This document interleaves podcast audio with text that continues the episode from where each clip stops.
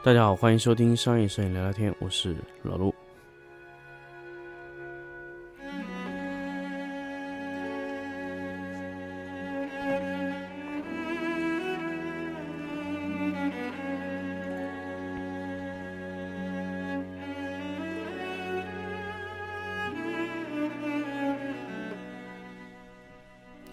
欢迎大家继续收听新的一期商业摄影聊聊天节目。那么我们这期来跟大家分享一个之前我们也跟大家分享过很多次数的这个一个东西，一个 NAS 系统，就是我们有没有必要把存储改为 NAS 型的存储，就有没有必要去这样做啊？那么当然，其实呃，我相信其实很多关于 NAS 啊这一类的呃评价的各种的。评测啊，或者说推荐，可能会比我更加的专业，因为可能在 NAS 维度了上面来说，可能呃，只能说是我略有了解吧。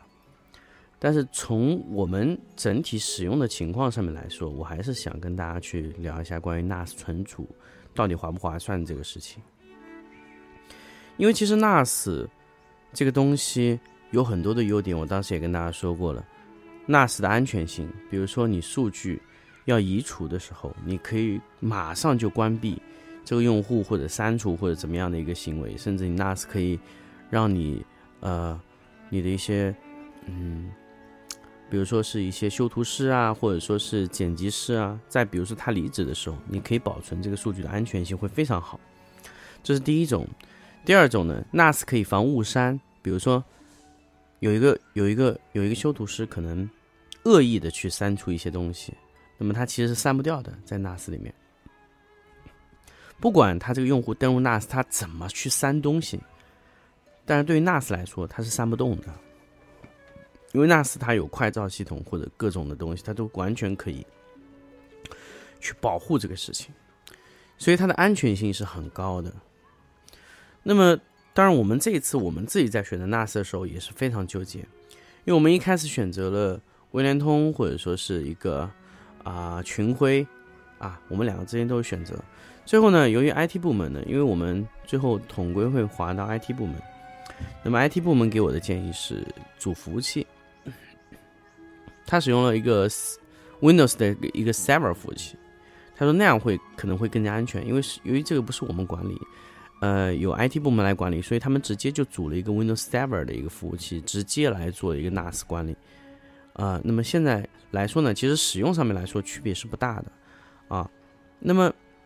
通过这一次呢，其实，呃，我和这个 IT 部门，哎，这么一整个聊下来以后，我发现，其实这个 NAS 到底要不要用微联通或者说是群晖，这个或者说是用 Windows Server 系统，完全就，呃，我觉得是啊，呃，没有什么说好坏之分，只是方不方便。简单来说，比如说群晖、威联通，你自己是玩得转的。说真的，如果你要玩转威联通和群晖，其实你用一点心思，几个月是玩得转的。但是 Windows Server 系统，你要去组这个 read，那我觉得你没有几年、五六年的功夫，可能你玩不转这个东西。除非你有一个非常庞大的数据管理团队，那要不然你不敢用 Windows Server 这个系统，因为它的呃拓展性啊、改装性啊会非常强。比如说，今天你觉得这个电脑的处理器不够不够快了，你可以换处理器，内存也可以增加啊，或者说，只要你的阵列卡不更换，只要你的主硬盘写入的不去动，都是安全的啊。那么，这种运作方式呢，其实非常适合于这种你有很成熟的管理团队。那么，你用 Windows Server 系统。那么它的拓展性也非常强，你想装多少硬盘都可以，只是你的机箱的机架的去选择一下就可以了。这次我们直接选择了十二块硬盘，一次性插入到位。那么呃，最后的 Windows Server 的报价也是六万多吧，我记得好像将近七万块钱，呃一套的，呃现在是属于万兆的一套机子。那么用了 RAID 五做了一颗一块热盘，因为这一次我们呃通过这个。整个的去去和这个 IT 部门对接，就特别清楚的了解了这个 RAID 五的意思。那么 RAID 五呢，一般来说是废掉一块盘，做一个既有校验盘。那么为什么 RAID 五会废掉两块呢？那么另外一块起什么作用呢？其实 RAID 五，比如说你有十二块硬盘，你启用其中十块的容量数据，另外一块做基友校验的那一块的容量是没有用的。那么还有一块硬盘是做什么用途呢？那么简单来说，就是比如你任意有一块硬盘挂了，那块热硬盘会直接去顶替那一块挂掉的硬盘，就快速的移移动数据到那块已经有故障的硬盘，它会自动移走。然后呢，它会给你非常长的时间，这个时间是什么呢？就是说等到你那块热盘，呃。没有你那块故障的硬盘没有换掉之前，一直都是由最余的那块热盘在控工作。那么它的安全性相对来说是非常非常安全的啊。那么如果你是特别要求特别高，而且你速度也要求特别快的，RAID 五是非常适合你的。RAID 五的。呃，相对来说，如果你愿意再牺牲一块热盘去做坠鱼的话，那么其实你的安全性还是非常高的，而且速度非常快。因为 RAID 五的整个的速度是所有的 RAID 里面算性价比和速度最好最好的一个选择啊。那么说完这个整个选择的这个方式，那么我们这个时候要算一下，到底我们是做 RAID 好呢，还是做什么呢？还是我们自己去买盘来的划算？我们这次组出来的 RAID 五呢，读取速度可以达到一个 G 每秒，写入呢，如果我用这个缓存啊，我的缓存非常好的情况下，非常优良的情况下，它的缓存上限可以达到三点四个 G 每秒啊，非常非常快啊，它写到高速缓存里面就是能达到这个速度啊，通过 SSD 的一个一个缓存加速那个能力是非常强悍的。那么三点四个 G 的硬盘，也就是说，如果你需要，当然，当然，大家是知道，我们其实我们在剪的时候可能用不到这么快的速度。那么我们剪辑的机位呢？如果我们把这些阵列盘装单个剪辑机位，四个剪辑机位呢，其实它的所有的容量，包括所有的内容，它都不是都是不共享的。也就是说，我比如说四个人同剪一份东西，需要在这个硬盘 A、B、C、D 这样流转。那么如果我是在呃，这个叫什么？这个你的 NAS 上面工作，它只需要一份数据，也就是数据的重复存取的情况就不多了。所以我以后要增加硬盘，或者说改写硬盘什么，全部只需要在这个 NAS 上解决就可以了，非常的方便，非常的快捷。我觉得这个是非常好用的。那么这套 NAS 进场以后呢，整个使用的速度，包括我给所有的。呃，也就是说，这个唯一会给我带来的一个成本是什么呢？是一个万兆交换机。大家知道，其实万兆交换机现在的价格非常贵，要四万二。我们买买了一台就是能多口的万兆交换机。那么现在来说呢，我们没有一下子上万兆交换机，为什么呢？因为我们现在还没有减四 K，所以我们千兆交换机也是够用的。所以我让每一台机子大概能达到一百二十兆每秒峰值的速度。那么通过大概有呃十台。左的机子同时剪，它可以同时让十台机子往往里剪，这种幺零八零 P 是没有问题的。那么如果要剪四 K 呢？那可能后面后期就要更换万兆的交换机，那么让每一个机子都可以独立进去。所以我现在，呃，只是增加了一个 NAS，那么让 NAS 用万兆输出，让这个端口每个能达到千兆的速度就可以了。那么，呃，我这次没有直接上万兆交换机的原因就是，呃，价格太高了。那么后期如果万兆交换机的价格会有往下浮动的时候，我们会坚决的去改万兆。当然也不只是说价格的原因啊，就是因为我们可能现在没有到四 K 工作流的阶段，我们幺零八零 P 就可以解决我们的问题。所以其实我们现在一百兆左右的剪辑速度也是够的。那么我们把所有的存储内容全部放在 NAS 里面。那么 NAS 是一个机房，机房里面是呃，甚至它的安全性会非常好。而且 NAS 的话，它会有啊 UPS。它会有 UPS 远程关机，比如说你的电源没有了，那么它直接可以释放一个电源信号，那让它稳定的关机，就很安全啊。这是 NAS 的好处。那么存储故障率特别低，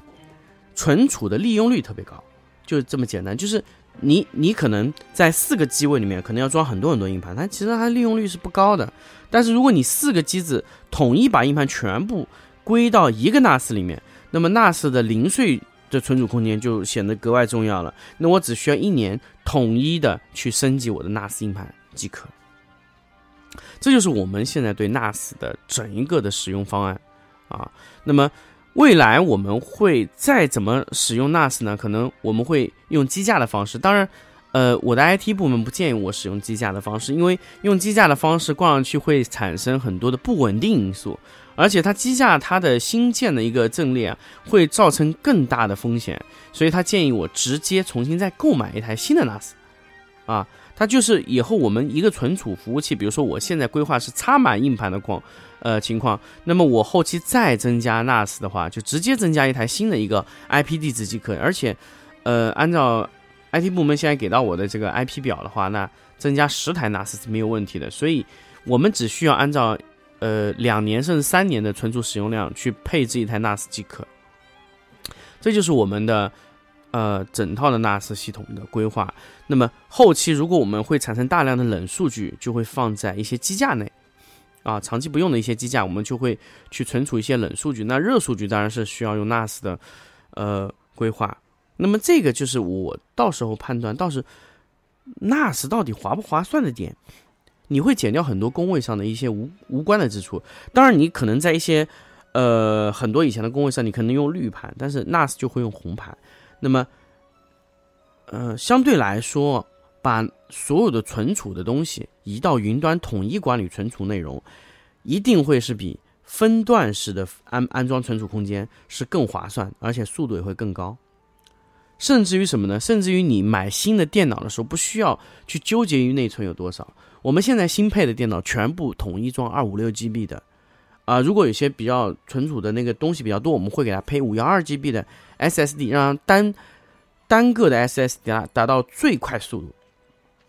然后去去连接这个 NAS 来跑到它的那个呃交换机的顶顶那个那个巅峰的速度。让它来匀好这个这个这个速度的空间。那么后期呢，我们不会在这个电脑里面装很多很多的这个硬盘，因为大家知道，其实硬盘是很占机箱的空间。我们发现这样更换以后啊，我们的电脑机箱都可以变得非常小啊，只需要能放下一些基本的东西好了啊。我们的电源、包括处理器、CPU 啊、处理器啊、主板啊，我都可以换成小板啊，内存条插满。那内存条我们可以占占用足够的空间，甚至我们现在没有硬盘了，全部是 SSD 的固态，那么几乎它不需要硬盘位，那么整个机箱啊几乎就缩小了一半以上，我们的空间也省下来，对吧？我们现在所有的机箱就现在正在就后期我们更新，甚至会考虑一些笔记本啊，或者说更小的一些呃机箱的空间，这就是我们后面的一个一个打算啊。因为机械硬盘呢，其实最适合待的地方一定不是在电脑里。一定是在 NAS 里，服务器里，这个是我们对 NAS 的认可度，所以我们以后会买大量的机械硬盘，都会是存储在统一的服务器里面。所以现在其实现在所有的电脑，我觉得都不适合在电脑里装机械硬盘了，所以尽量把机械硬盘移到更好的地方，比如说 NAS 服务器和机架里，这就是我给大家做的最好的建议，甚至移动硬盘仓里面。所以电脑里面减少温彻斯特硬盘的数量，就会让你的电脑更稳定。因为温彻斯特硬盘就是磁盘式的这种，它反复的读写啊、开机关机的故障率其实还是还是有这个风险存在的。所以慢慢的，其实 SSD 当做机内配置的存储啊，我觉得会是主流啊。那呃，慢慢的机械硬盘它会慢慢回到 NAS 里面去去做它的事情，这会是。一个我觉得是后期的一个发展方向，慢慢的一些呃拍摄量比较大的公司也都会往 NAS 方向去转，而不是在一个什么移动硬盘啊这样的空间里面去做，我觉得这是非常不合理的。所以其实慢慢这几年我们也发现，